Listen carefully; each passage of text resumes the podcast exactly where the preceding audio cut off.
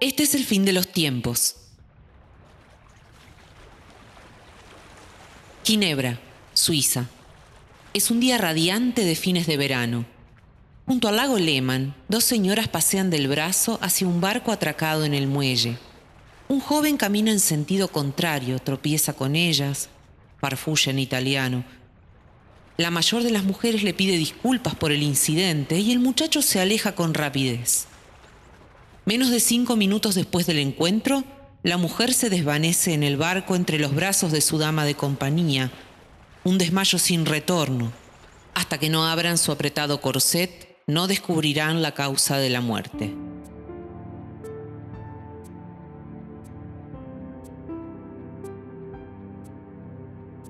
Cada figura histórica que gana el corazón del pueblo tiene dos aristas.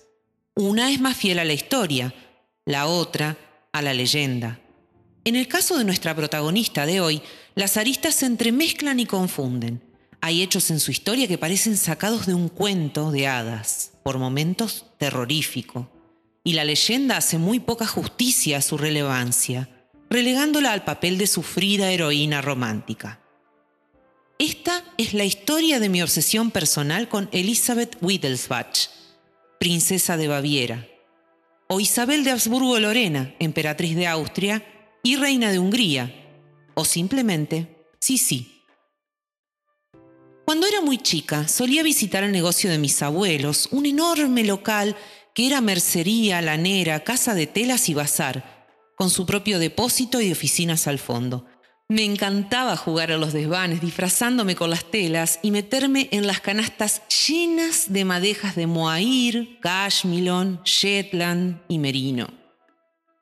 Como todavía no había llegado el momento en que el abuelo me promoviera a su despacho y yo empezara a usar la gigantesca Remington para escribir mis primeros cuentos, era un poco difícil mantenerme entretenida. Por lo general, la abuela terminaba llevándome a la librería y papelería Sarmiento, a una cuadra de distancia, y me compraba cartas Chromie o alguna revista. Un día encontré un libro de tapas duras con el dibujo en primer plano de una chica rubia con vestido azul y gorrito de velo, muy siglo XVIII. El libro era Sisi y los ladrones. Cuando se lo mostré, mamá me comentó que cuando era chica había visto unas películas que protagonizaba Romy Schneider, una actriz que había sufrido un destino casi tan triste como el de su personaje más famoso. Sie ist ein Schatz. Und ich werde mir diesen Schatz von niemandem wegnehmen lassen. Ich möchte wissen, ob auch du ihn liebst. Ja, ich liebe ihn. Ich liebe ihn sogar sehr.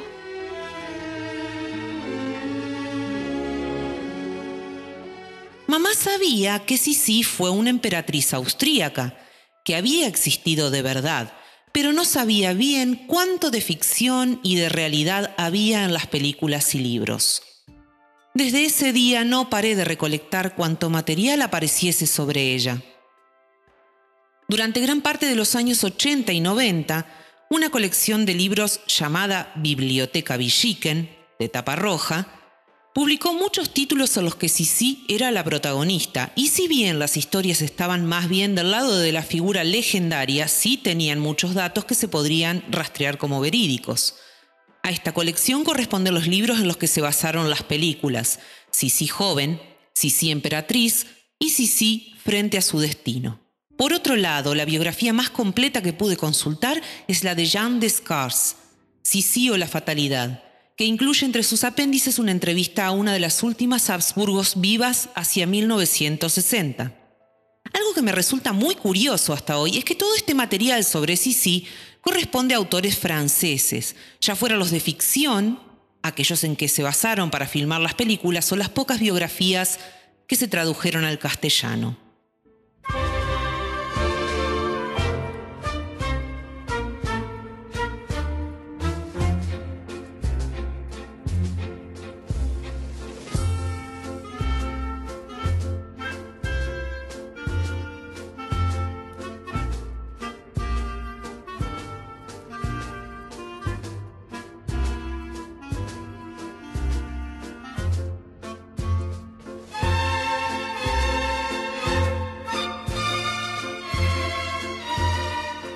Nació el 24 de diciembre de 1837. Su padre, el duque Maximiliano José Wittelsbach de Baviera, era conocido por sus excentricidades y por preferir con diferencia la vida del campo a la de la ciudad. Cuando nació su segunda hija, Elena, compró el castillo rural de Possenhofen, al que se trasladaba con toda la familia y solo abandonaba lo más crudo del invierno. Su esposa, la duquesa Ludovica de Wittelsbach, era una de las dos hijas del rey Maximiliano de Baviera. La hermana de Ludovica, la archiduquesa Sofía, se había casado nada menos que con el heredero al trono de Austria, Francisco Carlos, según se esperaba de una princesa. Ludovica, la madre de Sisi, había estado comprometida en realidad con el hermano mayor de Maximiliano, pero este murió muy joven y las familias de ambos decidieron que lo mejor era emparejarlos. La unión no fue feliz. El duque Max de Baviera era conocido por sus excentricidades y a pesar de que cumplió con los deberes de paterfamilias que se esperaban de él, tuvieron diez hijos juntos, de los cuales ocho llegaron a una edad adulta, también se tomaba todo tipo de licencias. Vivía mayormente en el campo, lejos de la ciudad y las imposiciones sociales de su rango. Invitaba a la mesa familiar a los numerosos hijos ilegítimos que había tenido con mujeres plebeyas frecuentaba las tabernas del pueblo y departía con los campesinos en absoluta confianza. Todo esto soportó Ludovica con estoicismo y la tensión entre los dos definió en gran medida la vida familiar. Notablemente apegada a las costumbres de su padre, Sisi era amante de la naturaleza. Podía realizar caminatas de hasta cinco horas sobre hielo y nieve, Escribía una poesía empapada de amor y de nostalgia sobre los oscuros bosques de su Baviera natal. Fue estimulada por su madre a la instrucción temprana y por su padre a la equitación no convencional. Era capaz de montar usando pantalones y ahorcajadas en una época donde las damas, y sobre todo las de Alcurnia, montaban de lado. La vida de Sisi iba a cambiar drásticamente en el verano de sus 15 años. Su madre y su tía, la archiduquesa Sofía, habían convenido una reunión en la ciudad de Bad Ischl con el objetivo de comprometer a Elena, la hija mayor de Maxi Ludovica, con el hijo de Sofía, Francisco José de Habsburgo, de 23 años, que además de ser primo de Elena y Sisi, era nada menos que el emperador de Austria y rey de Hungría.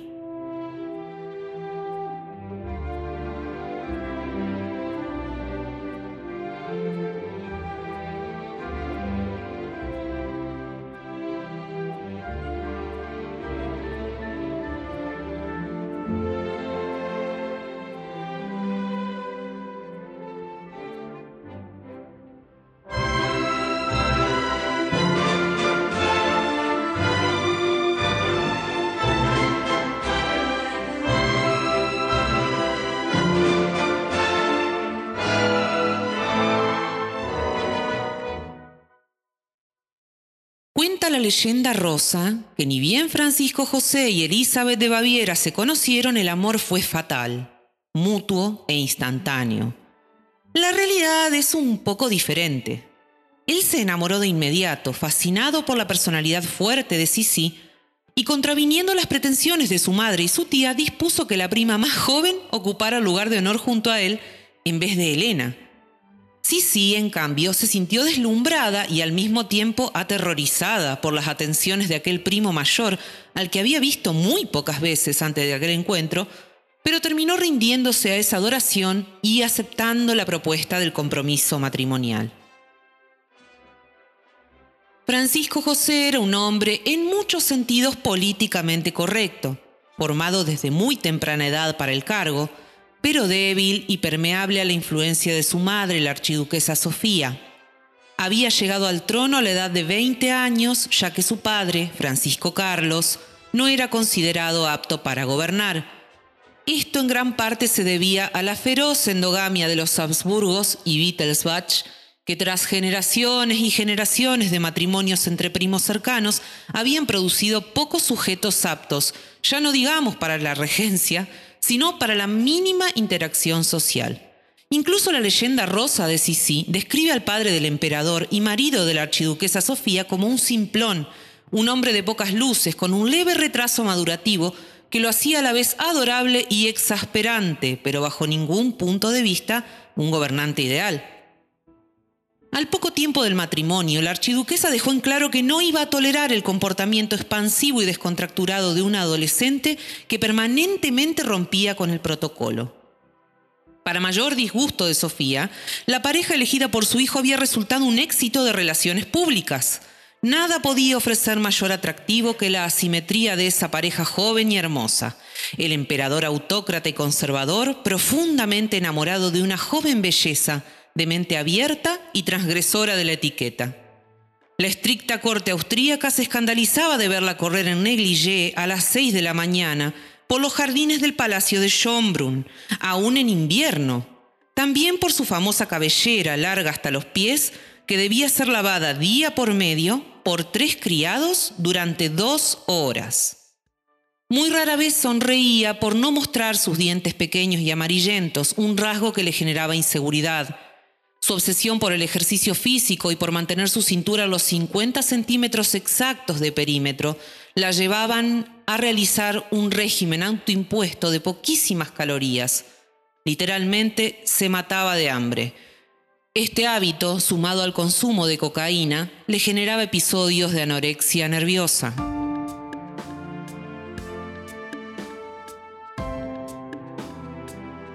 Considerada la mujer más bella de su tiempo, tenía un pasatiempo bastante peculiar, coleccionar retratos de mujeres hermosas de cualquier extracción social. Diplomáticos de todo el mundo conocían esta afición y le hacían llegar estos retratos a pedido para ganar su favor. Era tan vehemente cuando se trataba de defender sus convicciones que los políticos caían rendidos a sus pies.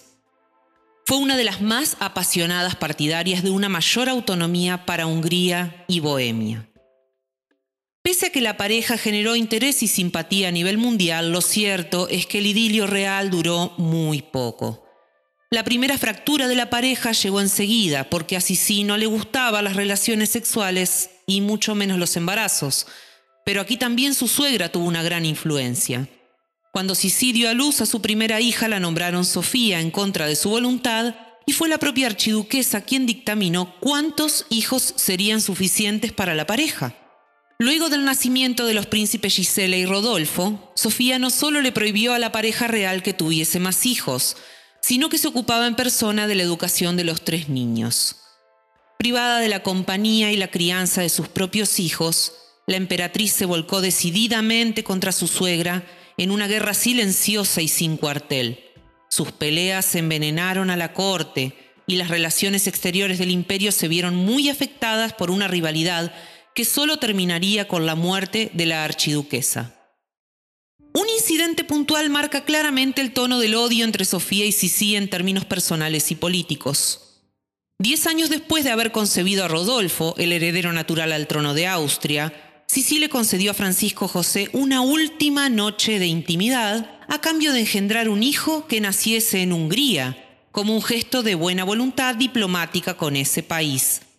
Así nació la última princesa real de Austria, María Valeria, considerada la favorita de la pareja imperial, concebida fuera de los planes de la archiduquesa Sofía y la única hija a la que Sisi pudo criar por sí misma.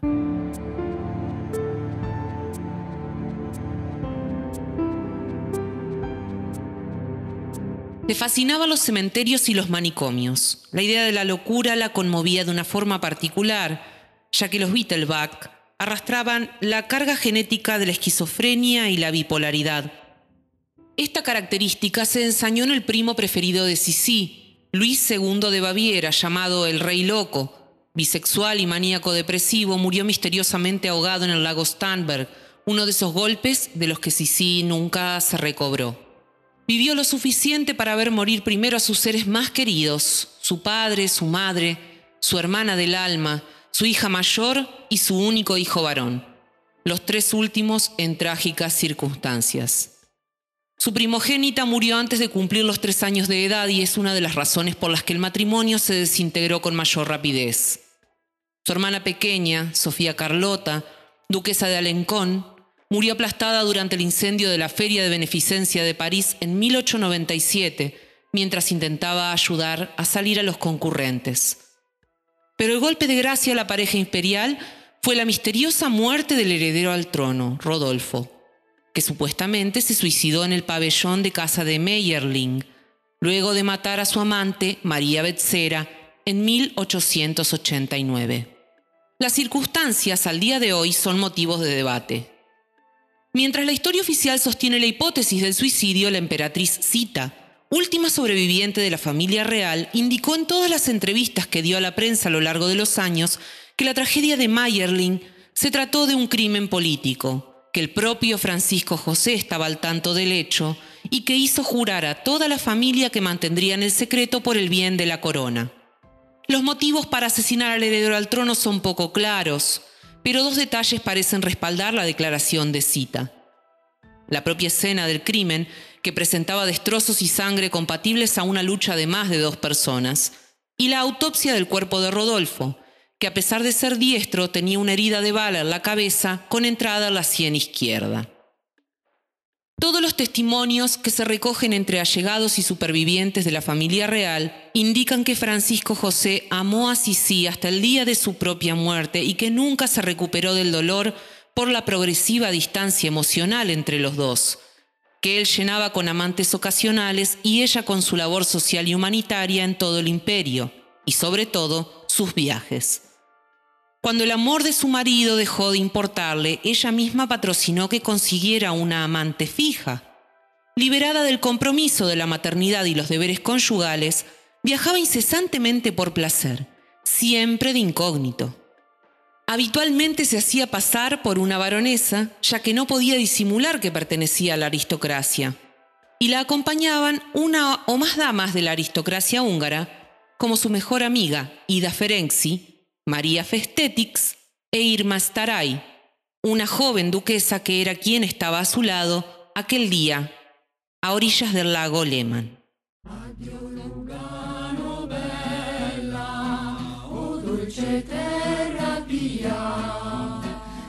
Cacciati senza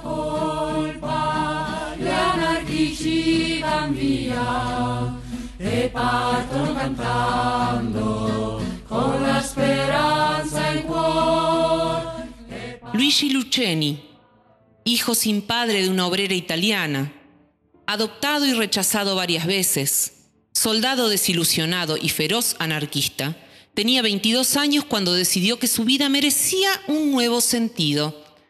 Habiendo crecido en el más profundo desamparo, experimentaba un odio profundo por las clases altas y la aristocracia en general.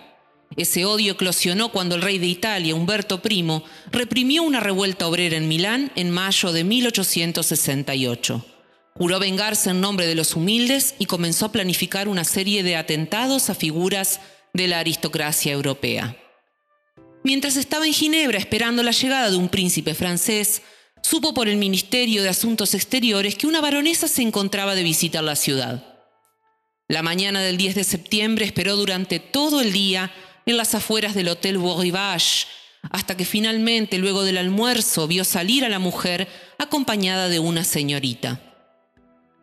La siguió hasta el lago Alemán y acelerando el paso fingió tropezar con ellas, y aprovechó el momento para clavar un estilete casero entre las costillas de la supuesta baronesa. La mujer levantó los ojos con sorpresa y le pidió disculpas por haber tropezado con él. Lucheni se alejó sin mirar atrás.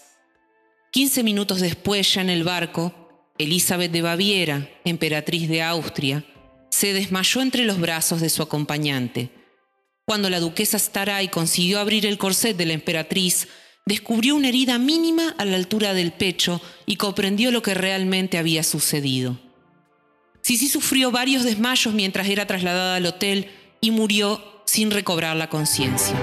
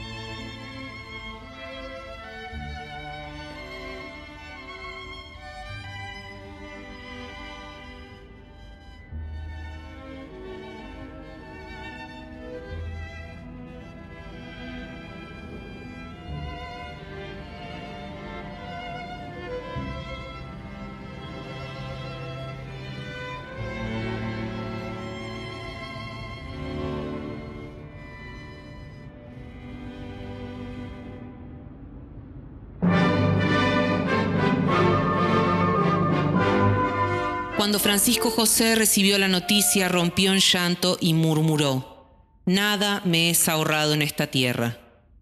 Los funerales fueron multitudinarios y todo el continente despidió a la emperatriz de los pobres, la melancólica princesa de Baviera, anoréxica, cocainómana, madre desapegada y ermitaña furiosa, la mujer más amada y llorada de la Europa de preguerras.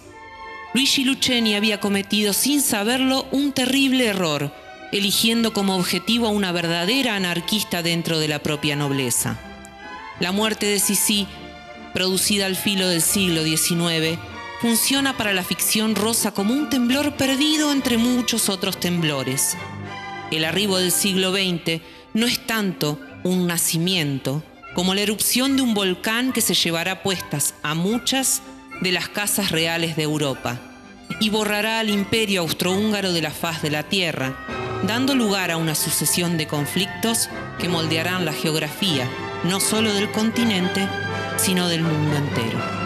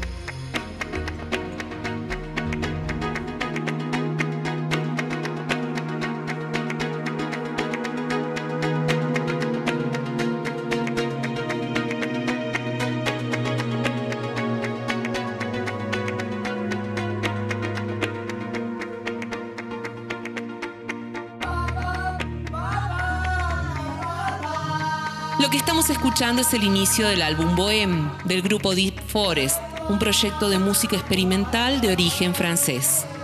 Fundado en 1992 por los franceses Eric Mouquet y Michel Sánchez, se caracteriza por su fusión de música étnica y electrónica.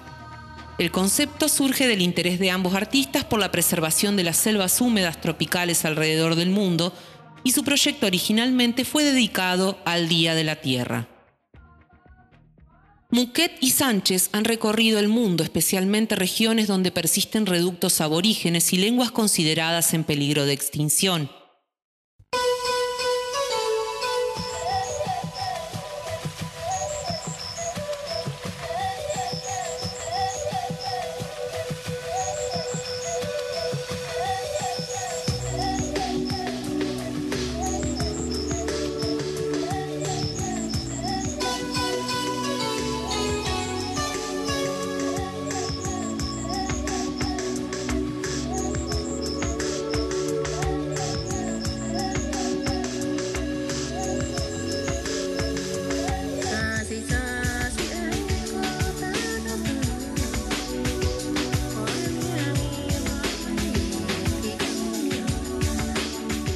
El proyecto saltó a la fama rápidamente con la difusión del corte Sweet Lullaby de su primer álbum, inicialmente llamado Deep Forest, y más tarde, en 1994, Deep Forest World Mix, con versiones originales remixadas y remasterizadas. En este álbum participan habitantes de las Islas Salomón y la mayor parte de las letras está interpretada en la lengua baegu. A la edición de Bohème, que cuenta con elementos armónicos e instrumentales de las regiones de Europa del Este, Mongolia y la India, lo siguió casi inmediatamente el álbum Comparsa. Quiere decir, no, sabemos qué cosa quiere decir.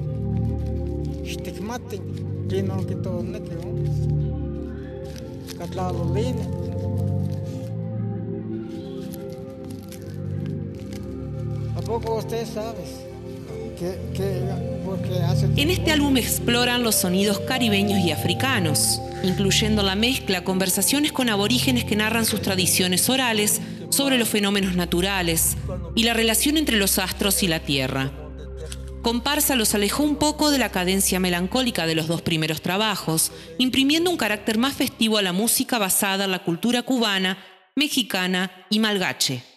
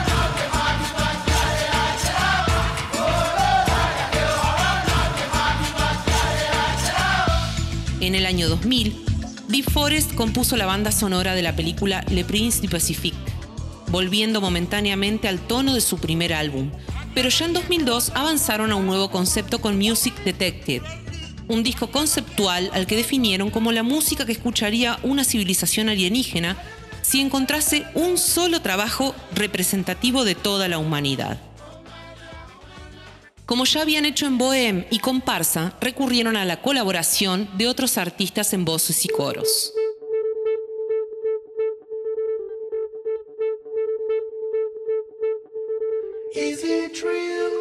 Is it right? What I see now in your eyes. Will you smile? Will you cry? Teardrops in your eyes. Are you strong? Luego de este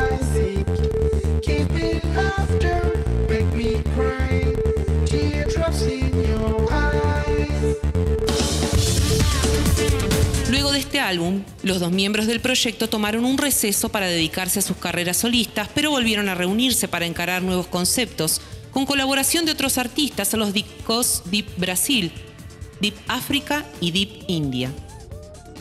Como me pasó con mucha de la música que me gusta, entré a Deep Forest con esa especie de hit que fue Sweet Lullaby.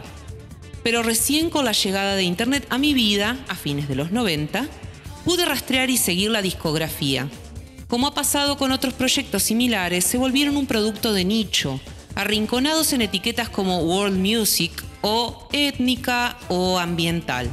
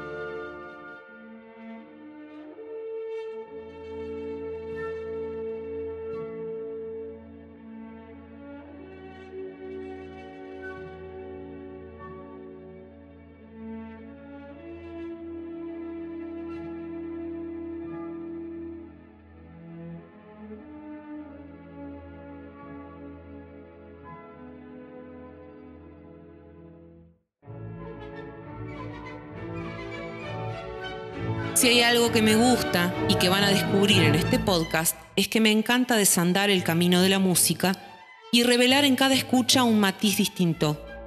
Perderme en los sonidos como se pierden los caminantes en los bosques oscuros. Algunos, como la propia Sisi, buscando el regreso a un lugar que ya no existe.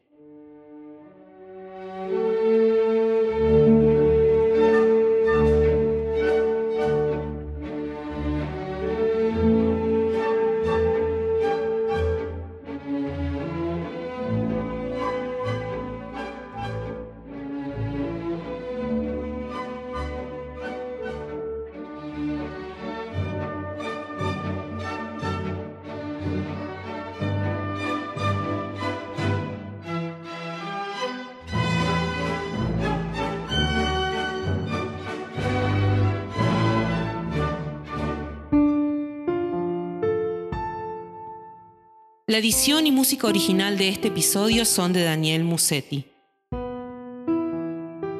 Soy Cas y esto es el fin de los tiempos. Gracias por escuchar.